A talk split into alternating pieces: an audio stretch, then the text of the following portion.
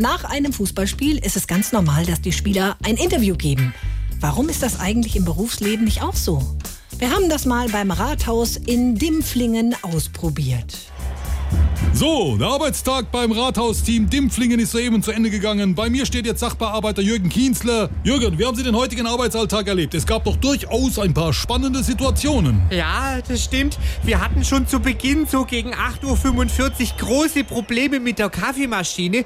Sowas drückt ja natürlich erstmal auf die Moral. Aber als dann die Frau Schuster ein neues Filterpapier eingewechselt hat, dann ging's wieder. Ihr hattet doch offenbar schon vor der Pause einige Probleme mit der Defensive, oder? Ja, es gab schon gegen 10 Uhr vermehrt Versuche, uns telefonisch zu erreichen, aber zum Glück war die Abwehr dann doch schnell und wach, sodass wir noch rechtzeitig das Kabel aus der Wand ziehen konnten. Vielen Dank, Jürgen. Und hier kommt jetzt der Spielführer, Bürgermeister Hubert Schnürle. Sie waren ja sowas wie der Man of the Match heute. Ja, also, ich war in der Kantine, der Erste, was nur mit enormem Körpereinsatz geklappt hat und wollte dann nach der Currywurst noch einen Obstteller genießen, aber der war nicht mehr frisch. Ganz klar faul. Faul. Das hätte man einfach sehen müssen.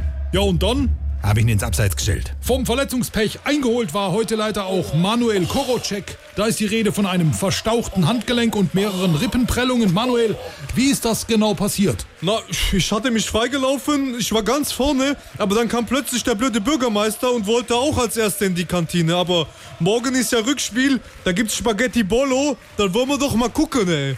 Ja, wie heißt es so schön? Nach dem Job ist vor dem Job und damit zurück ins Funkhaus. SWR 3